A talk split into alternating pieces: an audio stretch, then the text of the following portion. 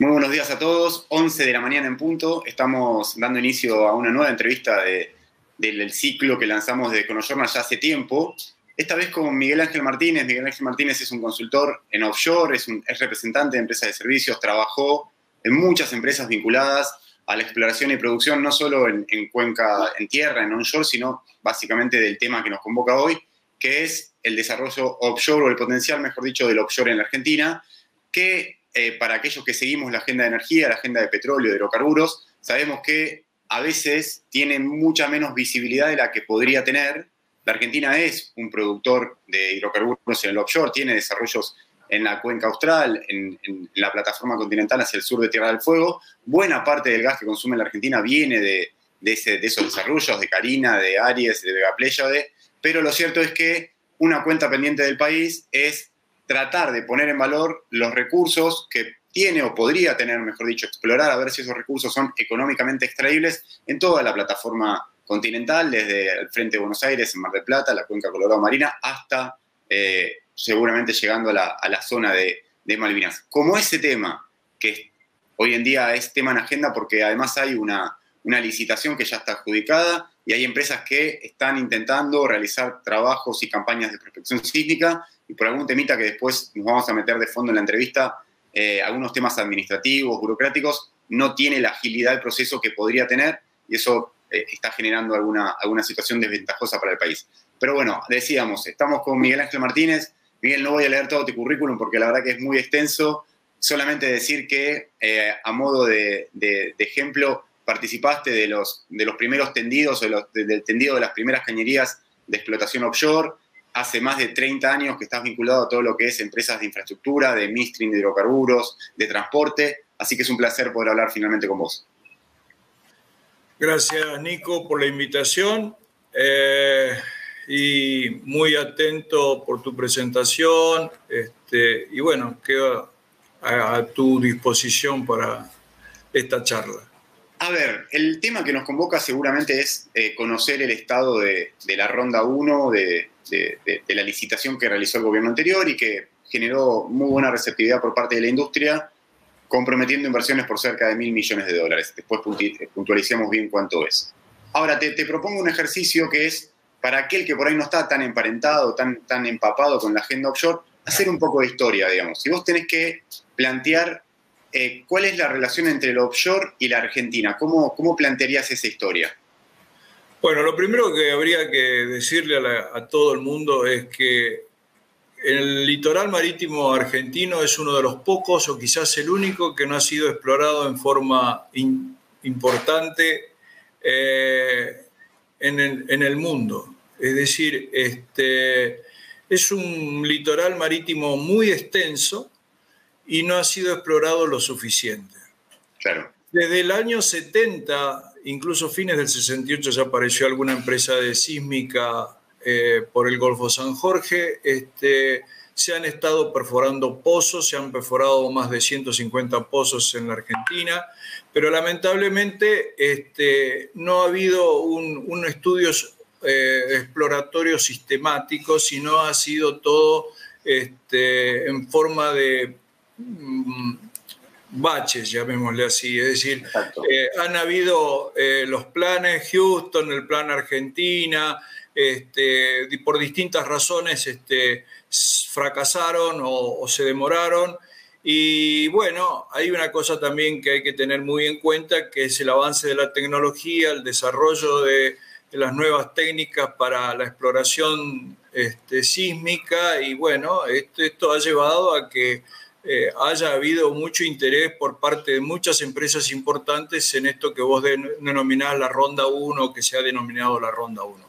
Pero para hacerle un poquito más de historia, este, allá por el año 40, y esto ya es historia pura, este, una de las primeras exploraciones, eh, una de las primeras producciones offshore se produjo en la ciudad de Comodoro Rivadavia, en las que se llamaban las pasarelas. Los que somos de Comodoro sabemos de qué es eso. Bueno, eso fue una de las primeras este, exploraciones y producción que hubo en el mar argentino. Luego se hicieron distintas eh, investigaciones y exploraciones tanto en la cueca del Salado, del Colorado, de Valdés, de Rawson, de San Julián, de Marina, la Malvinas este, Oeste, en fin, todas estas cuencas, incluso la Argentina, que es la que va desde el sur oeste hacia el noreste de la, del litoral marítimo argentino. Esto es importante decirlo porque mucha gente cree que no se ha hecho nada en offshore. Sí, se ha hecho, pero no se ha hecho en forma ordenada y sistemática. Este, recién hace unos años, eh, por iniciativa de una empresa privada noruega, se eh, presentó al gobierno de, en, aquella época, en el 2013, de la doctora Fernández de Kirchner, a la empresa Enarsa, que en ese momento era quienes, quienes tenían eh, la potestad la disposición del recurso de offshore que había sido transferido desde la Secretaría de Energía en ese momento.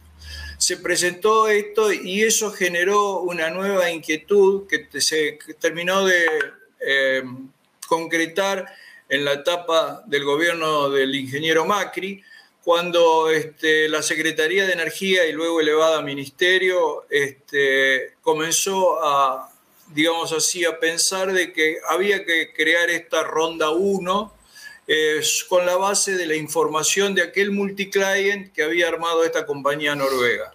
Es decir, la información básica de la gente eh, de Noruega se usó para concretar esta licitación, para crear los, los pliegos, para crear los bloques y este, los que no tenían acceso a la información aquella porque no habían sido parte del multicladion original, bueno, adquirieron a través de la Secretaría de Energía los pliegos y participaron de esa licitación que a mi modesto entender fue un éxito porque se, eh, se presentaron eh, empresas de primer orden internacional.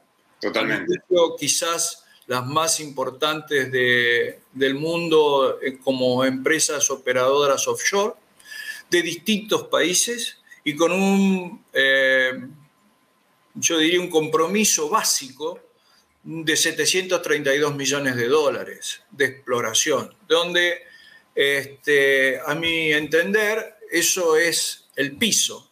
Eh, yo entiendo de que la idea de estas empresas es quizás hasta duplicar ese valor en la etapa exploratoria. Es muy interesante esto que estás planteando porque nos ayuda a construir un caso y entender dónde estamos hoy.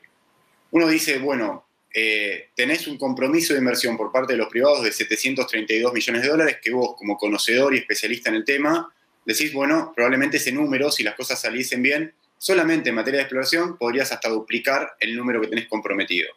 Por otro lado, decís, la Argentina tiene una necesidad muy grande de generar riqueza, de generar ingreso de dólares, de generar inversión. Eh, podríamos también plantear el offshore como una herramienta que te permite robustecer tu soberanía porque te extiende tu frontera eh, exploratoria de recursos, todo lo que es la geopolítica sin duda incide también. Ahora, la pregunta es, si tenés todos esos, esos drivers, esos puntales positivos, ¿por qué uno lo que ve es que hay un estancamiento eh, eh, yo hacía referencia superficial en la introducción, un estancamiento por trabas burocráticas, administrativas, por la no habilitación de los permisos de impacto ambiental. ¿Cómo, cómo definirías ese contexto? Mira, antes de entrar en ese detalle que lo voy a hacer, este, me gustaría, Nico, hacer una comparación eh, de nuestro país con algunos países de la región que han estado trabajando en el offshore en los últimos 40 años en forma importante y, en el caso de uno en particular en una no hace tanto y con un éxito maravilloso. Brasil, cuando yo empecé en esta industria, era un país importador de crudo. No existía en Brasil ninguna posibilidad de que se revirtiera esa situación con sus campos onshore por la demanda que existe en ese país, por el nivel industrial que tiene ese país. Se descubrió el offshore, se desarrolló una industria extraordinaria de tecnología, es un líder mundial en tecnología offshore de deep water o de aguas profundas, junto con Noruega, junto con otros países que han desarrollado una tecnología exitosísima para eh, poner en valor esos campos con tanta profundidad de pelo de agua. Eh, y además de Brasil, hubo otros países en la región que han desarrollado también este, su industria petrolera. Pero hay dos casos que los quiero mencionar al paso. Uno es Uruguay, país sin historia petrolera, que antes que nosotros hizo esto de los multiclient y luego hizo una ronda a través de ANCAP. ANCAP es, tiene una doble función de ser la empresa nacional de, de, petróleo, pero también de otras cosas, pero aparte también es la Agencia Nacional de Hidrocarburos. Llamaron a licitación y lograron inversiones en exploración por 1.500 millones de dólares. Un país sin historia petrolera. Y otro país que quiero mencionar al norte de Brasil, Guyana, segundo país hasta hace muy poco más pobre de Latinoamérica después de Haití, que eh, con los descubrimientos que llevaron adelante algunas empresas internacionales que son casi las mismas que han estado dando vuelta por aquí, por Argentina, en esta ronda 1, eh, han, transformado la economía y el futuro social de Guyana. Eh, cuando empezó la exploración en Argentina, en esta etapa última, con esta empresa noruega y otra empresa australiana que también pidió permiso de exploración, eh, también comenzó con las mismas empresas o empresas colegas la exploración en Guyana. Este año se van a perforar 12 pozos offshore. En este momento están llegando a Guyana los dos primeros FPSO, que son esos barcos transformados en plantas de tratamiento, que son la madre del inicio de la producción. Es decir, en la misma etapa que esta gente estuvo desarrollando con las mismas empresas, nosotros estuvimos dando vuelta, lamentablemente, entre un sí y un no de qué va a pasar en nuestro país. Bueno, lo que va a pasar en nuestro país yo creo que va a ser algo similar siempre y cuando las autoridades del país entiendan cuál es la importancia del offshore y cuál es la ventana que tiene históricamente el offshore en el mundo. Vos sabés bien, Nico, de que el offshore es muy caro, los precios internacionales tienen que ser importantes para que el offshore se pueda desarrollar los precios internacionales hoy están altos y van a seguir altos porque esta crisis que está viviendo Europa, y no solo Europa, sino otros países del mundo, este, energética, están diciendo que todavía la transición posiblemente sea más larga, me refiero a la transición hacia la electromovilidad, va a ser más larga de lo que nosotros pensamos. Los jóvenes como ustedes creo que van a vivir una etapa todavía importante. Quizá los más viejitos como nosotros no la veamos, pero eh, yo creo que los fósiles tienen todavía mucho para dar. ¿Qué quiero decir con esto? Que eh, exploraciones y explotación offshore todavía es negocio y todavía hay gente que invierte. De hecho, Exxon, me voy a dar un nombre porque es una empresa de nivel muy importante e internacional. Está concentrando la mayor eh, inversión en offshore en Guyana. Totalmente. Ahí, eh, de vuelta, uno dice cuáles son las empresas que comprometieron inversiones en la Argentina. Exxon es una de ellas. La, te puedo nombrar, te puedo, disculpame que te interrumpa, pero te puedo nombrar las empresas y quiénes están atrás de esas empresas, qué países están atrás de esas empresas y qué nivel de importancia tienen en esos países, no solo para la actividad offshore de Argentina, sino para otros problemas que tiene Argentina, como por ejemplo ir a negociar, como está yendo hoy el señor presidente, a este, el, con el Fondo Monetario Internacional. Y, con el Fondo Monetario Internacional, ¿no es cierto? Bueno, el tema es así. Atrás de cada empresa de esa hay una eh, un país, una, una organización que nos está mirando y nos está analizando. La primera empresa que voy a mencionar, y después voy a explicar por qué, es la antigua Statoil, hoy Equinor, empresa noruega, empresa del gobierno, en parte de Noruega. Está Shell, una empresa eh, anglo-holandesa, está Exxon, Está Tulo, una empresa británica. Está Plus Petrol, Tech Petrol e IPF, empresas argentinas. Está eh, la gente de British Petroleum. Está la gente de Mitsui de Japón. Está la gente de Qatar Petroleum. Está la, gente de Eni de Italia. Es decir, señores, estamos ante las empresas más importantes del mundo en esta eh, actividad. Y lamentablemente, este, nuestro nuestro gobierno hoy ha decidido, porque eh, a entender de algunos funcionarios del medio ambiente, consideran que los estudios medioambientales que hicieron estas empresas no son los correctos, han llamado a una audiencia pública o no son los completos. Yo sinceramente eh, me cuesta creer eso, Nicolás. Porque si hay alguien que trabaja en el mundo son estos señores, todas estas empresas que acabo de nombrar. Y no están hablando solamente de normativas de un país este, como Argentina, que las tiene, sino de incluso de algunos países que son muchísimo más exigentes en todo lo que sea normativa con respecto a la polución y al medio ambiente. Por lo tanto, me llama la atención y luego volveré un poco sobre este tema cuando tengamos que hablar de la audiencia pública. ¿Sabes qué es? Eh, este me parece que es el meollo que, existe. Uno dice, bueno, empresas como Equinor, principal referente, uno de los principales referentes del offshore en Europa, empresa noruega, muy, muy importante, Shell, Exxon, Eni, Tullow, las argentinas Plus Petrol, cualquiera de esas empresas tiene los equipos técnicos preparados para realizar estudios de impacto ambiental y conseguir la licencia social porque lo hacen en todas partes del planeta, digamos. Entonces, uno dice, bueno, la normativa argentina puede tener sus particularidades, pero lo que uno está convencido es que este tipo de jugadores tienen la capacidad y los equipos para entender bien la regulación y ponerse a derecho. Y uno lo que cuesta entender es que esta licitación, la ronda 1, que comprometió de vuelta 730 millones de dólares como piso vos decís que probablemente puedas duplicar esa inversión en etapa exploratoria, hace dos años que lo tenés frenado por una decisión del Estado, o mejor dicho, por una no decisión del Estado de, autorizar los estudios de impacto ambiental, de realizar las audiencias públicas.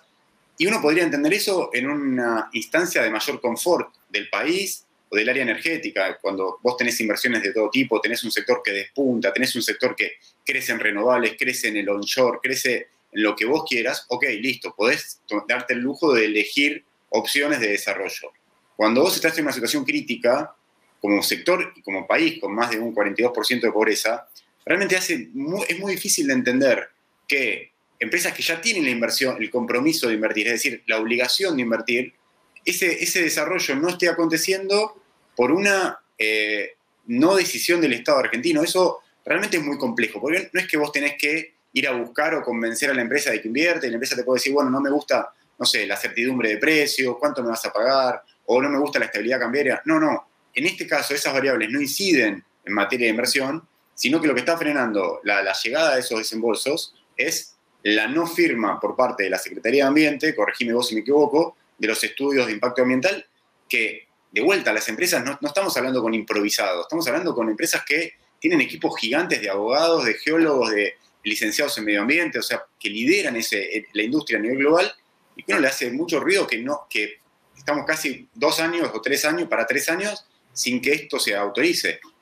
Mira, em, a ver, vamos, vamos, tengo varias cosas que quiero hacer un comentario porque la gente tiene que entender varias cosas. Lo primero, sí, es verdad, es decir, eh, está faltando eh, una decisión por parte de las autoridades nacionales de seguir con este proceso a través de la firma de los permisos que el Ministerio de Medio Ambiente en este momento los tiene parados, producto de que en una audiencia pública donde mucha gente opinó, gente que a mi modesto entender, este, algunos conocen del negocio y otros no conocen del negocio.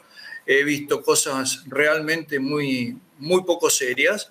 Aparte, en cualquier lugar del mundo, las objeciones se hacen por escrito dentro de un periodo de tiempo y entiendo que incluso la audiencia pública es no vinculante con los contratos firmados que tienen las empresas con el Estado Nacional. Es decir, me parece de que este, las empresas pueden optar por algo que se llama fuerza mayor y retirarse de la Argentina este, sin cumplir el contrato. ¿Por qué? Bueno, este, por fuerza mayor. Los abogados entienden más que yo de todo esto, yo soy un mero ingeniero.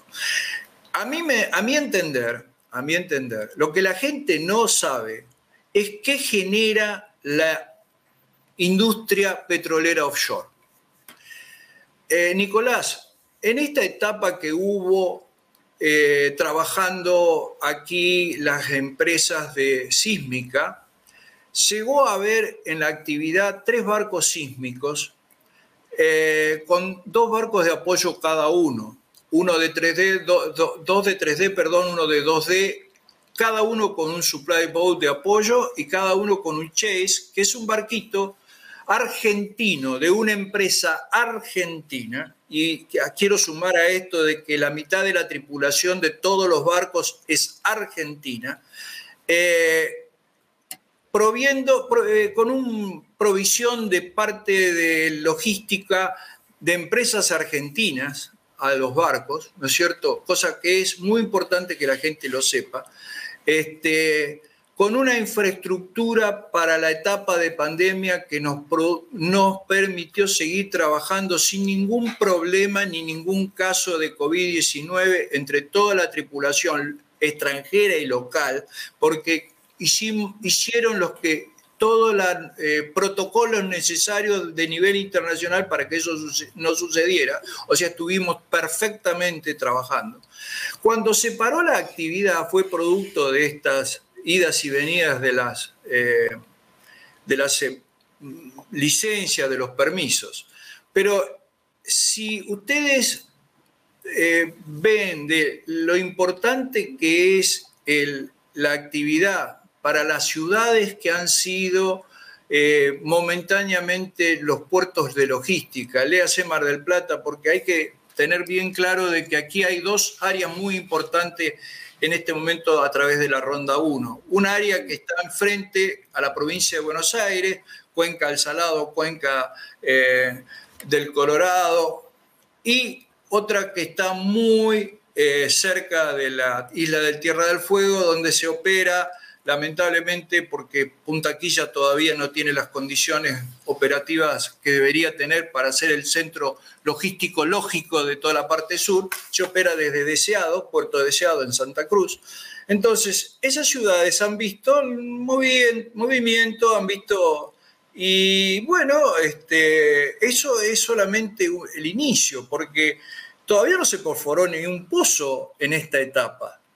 Es más, el primer pozo que se va a perforar, Nicolás, que es el que surgió todo este tema en Mar del Plata y demás, es un pozo de una, uh, digamos así, un bloque no de esta ronda 1, sino anterior. Era un, bloque que tuvo en su momento la compañía Narsa, hoy sí, asociada a IPF y que ahora quedó en manos de IPF asociado a Equinor como operador y como tercer socio eh, Shell.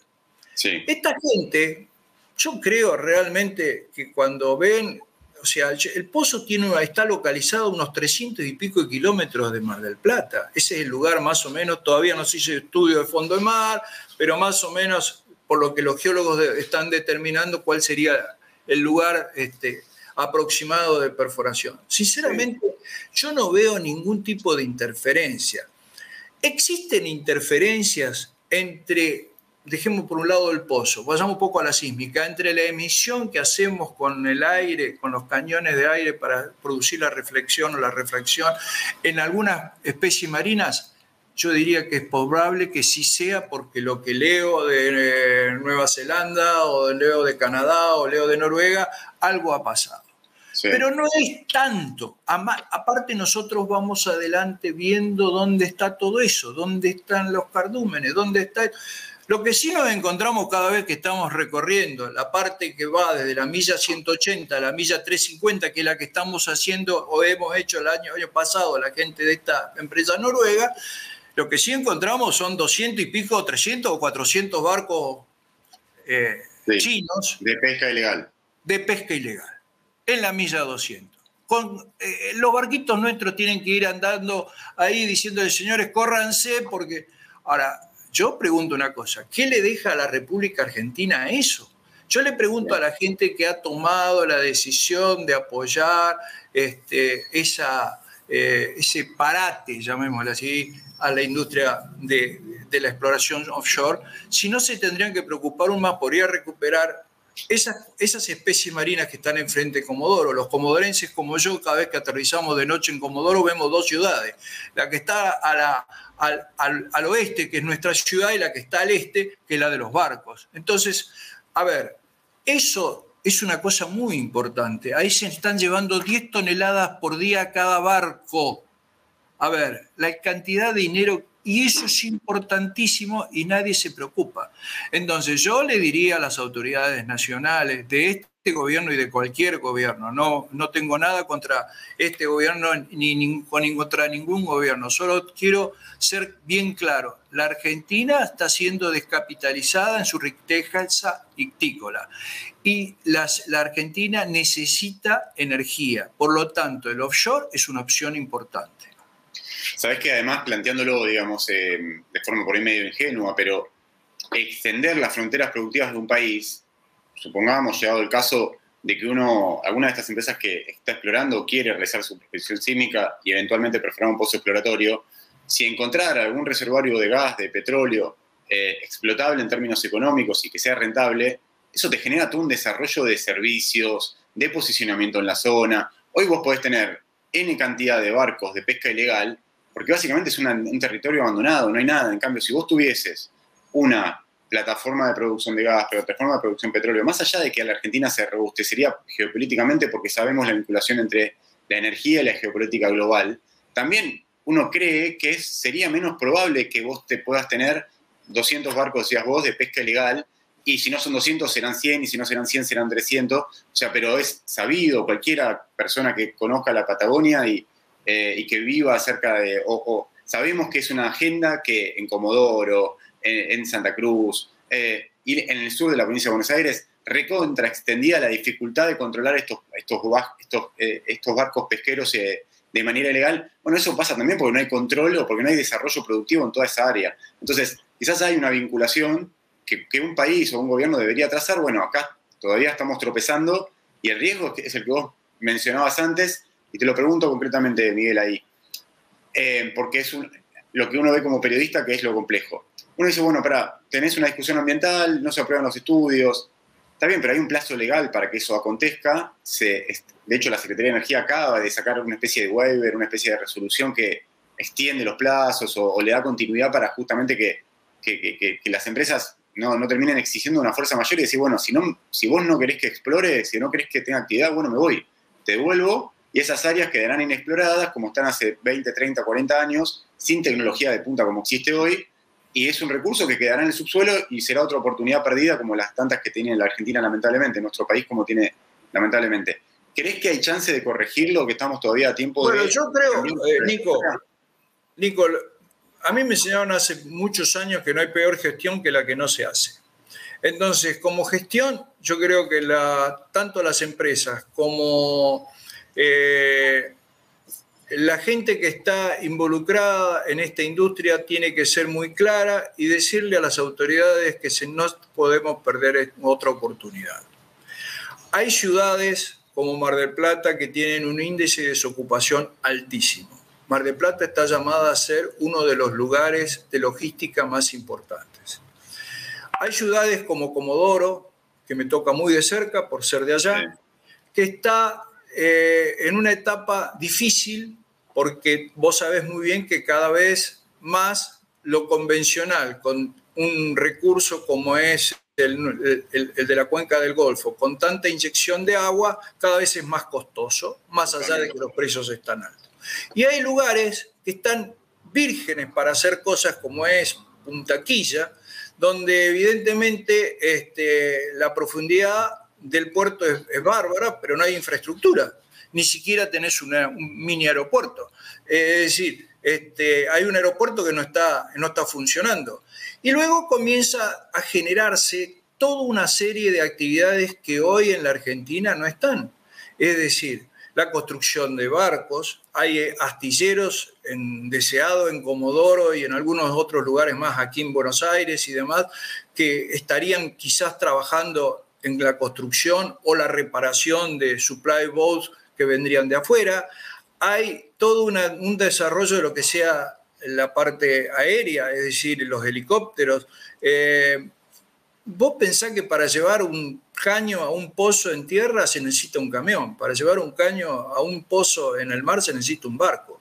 Y así el tamaño de la envergadura de lo que es la industria del offshore. Es decir, estamos ante un potencial desarrollo de algunos sectores del país, de la provincia de Buenos Aires, de Río Negro, de Chubut, de Santa Cruz, de la misma Tierra del Fuego. Nosotros una de las operaciones las hicimos desde Ushuaia. Este, está bien, Ushuaia tiene un puerto que está muy afectado al turismo y entonces a veces es complejo eh, eh, entrar a Ushuaia, pero la verdad, este, yo veo de que esta, como bien decís vos, es una oportunidad que no la debemos dejar pasar que la ventana es muy chica, lo mismo le pasa a, Vaca Muerta, ¿no es cierto? Las, ventajas, las ventanas son chicas, quizá un poco más grandes de lo que todo el mundo piensa, pero siguen siendo chicas porque no hay ninguna duda que se viene la electromovilidad, las, renovables. Pero hasta tanto eso suceda, las fósiles tienen su lugar. Y nosotros somos el único país que hace 40 o 50 años comenzamos y no todavía no, no comenzamos. Es decir, empezamos a hacer. Entonces tenemos que, sin lugar a dudas, tenemos que este, em, eh, darle para adelante, que no se nos vayan estas empresas. El país no consigue los dineros que se necesitan, los fondos que se necesitan para desarrollar estos yacimientos. Acá hablamos de miles de millones de dólares como nada, y ustedes lo saben bien, este, los periodistas especializados como vos, de que esto es un, es un tema importante eh, desde el punto de vista de, inversión y desde el punto de vista de financiamiento. Entonces, eh, aprovechemos esta, esto y, démosle para adelante. Este, yo me parece que los señores que tienen a cargo la decisión de los permisos deberían conversar nuevamente con las empresas y darle para adelante. Este año ya está perdido, ya está perdido porque estamos prácticamente en noviembre, ya este, hay un barco que estaba por venir aquí de 3D que fue a operar a otro lado y tiene por seis meses contrato y ya no va a venir, era el que estaba más cerca de venir para... Y bueno, la gente de Equinor como operador de Cancien están esperando este, que alguien le diga... Eh, bandera verde para comenzar a hacer las contrataciones, para comenzar a pensar en el pozo. Y estoy seguro que ese pozo no va a dañar a nada a Mar del Plata. Que me disculpen los marplatenses que no coinciden conmigo, pero el tiempo me va a dar la razón. Miguel, una última para, cerrar y, la verdad que el tema es, es recontra interesante porque de vuelta estamos más acostumbrados a seguir lo que pasa en, Neuquén, en el Golfo, en el desarrollo onshore, en todo lo que es el, negocio regulado, distribución, transporte y a veces la agenda de nosotros nos pasa como con los journal que que miramos lo que pasa en esa agenda porque es el día a día y a veces perdemos de vista un poco lo estratégico que puede llegar a ser el desarrollo no solo en términos energéticos, sino también en términos integrales de desarrollo económico de, regiones que necesitan eh, un, desarrollo. Vos hacías foco en Mar de Plata y la verdad que es así. Eh, ahora, una última que te podría haber hecho incluso para abrir la, la entrevista. Esta ah, especie de antinomia que a veces se traza entre la industria pesquera y la industria hidrocarburífera eh, hubo algunas cámaras pesqueras que incluso plantearon algún tipo de, medidas administrativas y, judiciales contra el desarrollo offshore. Uno lo que ve a nivel global es que hay una coexistencia entre, esas dos industrias. Hablamos mucho de Noruega y eso pasa en Noruega también, o sea, y se puede coexistir y se puede articular de forma de generar un valor integral que sea superior el que suma cada industria eh, individualmente. ¿Crees que acá se podría dar el caso? ¿Cómo, cómo lo analizas? Mira, yo voy a poner el ejemplo de un lugar que conozco, que es New Newfoundland y Nueva Escocia. Los, los canadienses tienen muchas cosas que son parecidas a nosotros en algunos, en, algunos aspectos de la industria del petróleo y el gas. Ellos tuvieron la suerte, como nosotros tuvimos la suerte del Golfo, eh, de Neuquén, de Salta, de Austral, de tener buenos recursos en onshore. Ellos lo tuvieron en Alberta, en Saskatchewan, en British Columbia. Y entonces Newfoundland y Nueva Escocia, que son las cuencas del noreste de, Canadá offshore, no fueron tan desarrolladas tan pronto como lo de onshore del, oeste. Tanto Halifax como, como otras ciudades de, eh, del noreste canadiense eran puertos pesqueros, ahí crecían empresas pesqueras. Cuando apareció lo del offshore, conviven, y no solo conviven. Yo represento un grupo canadiense que tiene actividad pesquera y actividad offshore petrolera. Mirá interesante. sino que tienen hasta eh, shipyards, o sea, eh, astilleros, para construir barcos pesqueros y barcos para la industria petrolera. Es decir, no, eh, a ver, tenemos que ser lo suficientemente inteligentes como para sumar y no restar. Y esto es así. Por supuesto, que las normativas tienen que ser estrictas, por supuesto que se tienen que cumplir, pero no querramos enseñarles a empresas que se han transformado en empresas de oil and gas a empresas de energía, porque saben que la transición es irreversible, como es el caso de Equinor, de Total, de British Petroleum. Por Dios, estamos hablando de empresas ya de energía. El mismo IPF se está transformando en una empresa de energía y antes era yacimientos petrolíferos fiscales. Entonces, a ver, estamos en una etapa de la transición que no tiene vuelta atrás, pero tiene momentos, tiene etapas y nosotros no podemos perderla porque perdimos mucho tiempo. Entonces, pongamos un poco el pie en el acelerador y no seamos tan burocráticos, disculpame el término, pero sea, es como ingeniero lo tengo que decir así, es decir, los ingenieros queremos siempre que los proyectos vayan para adelante, ¿no? Totalmente, y sobre todo en una posición de debilidad relativa que tiene el país, que tiene nuestro país, que es manifiesta, digamos, podemos discutir eh, cuán grave es la situación, pero está claro que cualquier indicador económico eh, general y cualquier indicador energético también, eh, en materia de inversión, en materia de lo que podría ser y lo que es, no, no, no, no estamos en una posición de dejar pasar cualquier opción, y menos opciones que ya están avanzadas en materia de, de inversiones comprometidas, así que la verdad, un placer, Miguel, escucharte, conocer un poco más del tema, aprender. Es un tema que a veces nosotros le damos mucho menos visibilidad de lo que tendríamos que darle, porque tiene un montón de externalidades que uno te escucha y decís, claro, mira la vinculación entre la pesca ilegal y el desarrollo offshore que podría haber y se podría mitigar esa cuestión que nos preocupa, generando riqueza también dentro del país y generando desarrollo de un mallado de servicios y demás. Así que, de vuelta, un placer haremos alguna especie de actualización, catch-up en cuatro o cinco meses a ver dónde estamos parados